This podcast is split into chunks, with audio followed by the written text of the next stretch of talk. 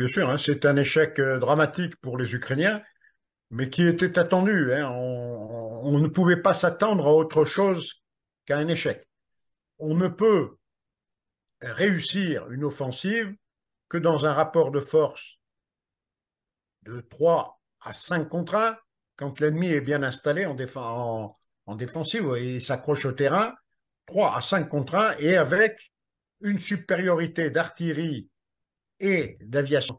Depuis le début de l'opération spéciale, hein, l'OTAN n'a pas les moyens d'engager une guerre de haute intensité avec la Russie.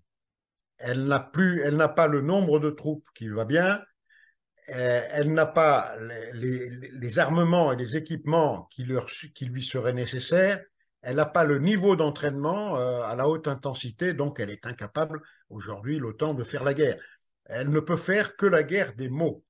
Elle, peut blablater, comme on dit euh, chez nous, ils peuvent faire des grands discours, des effets d'annonce, essayer de gagner la guerre de la communication, mais même cette guerre, ils l'ont déjà perdue. Même la guerre de la communication, ils l'ont déjà perdue. Alors comment on s'en aperçoit hein? C'est que euh, la cible de cette guerre, c'était d'essayer de convaincre le monde entier que la Russie était coupable et qu'il fallait la sanctionner.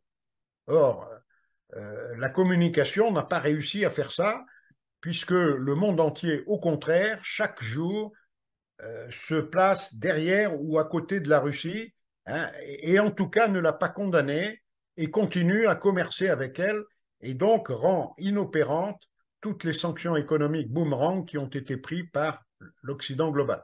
Je pense que euh, le sommet de Vilnius est un échec. C'est un échec d'abord parce que plus il y a de mots, plus il y a de déclarations, et cette déclaration aussi est très longue. Hein, c'est bon pour les gens qui veulent s'endormir hein, de, lire une déclaration de l'OTAN.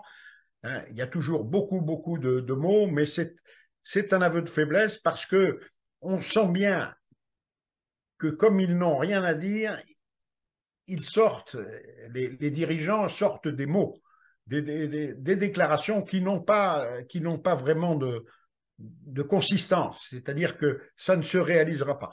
Euh, le, et il y a peu de chances que l'Ukraine reste l'Ukraine. Je pense que quand la guerre sera à son terme, c'est-à-dire au moment où la Russie le choisira, parce que c'est la, la Russie qui, qui, qui sifflera la fin de la récréation, la fin de la fin de, de la guerre en Ukraine. Si euh, ils ont vraiment envie d'y aller, je vous garantis qu'avec euh, les moyens qu'ils peuvent encore mobiliser, leur capacité de production d'armes, euh, qui, va euh, bien au-delà de ce que l'OTAN peut fabriquer, hein, nos, soutes seront vides, les, soutes russes seront toujours pleines. Il restera pas grand-chose. Hein, et, sur les restes de l'Ukraine, certains pays européens vont se précipiter pour essayer de récupérer des parcelles de ce qui restera je veux parler de la Pologne, je veux parler de l'Allemagne. Donc l'Ukraine n'a pas un avenir euh, qui s'annonce brillant. Euh, donc c'est désolant pour elle. Ce qui est désolant pour elle, c'est qu'elle aurait pu, si elle l'avait voulu au tout début, négocier euh, à des conditions bien plus avantageuses que ce qu'elle sera en mesure de négocier dans six mois, un an,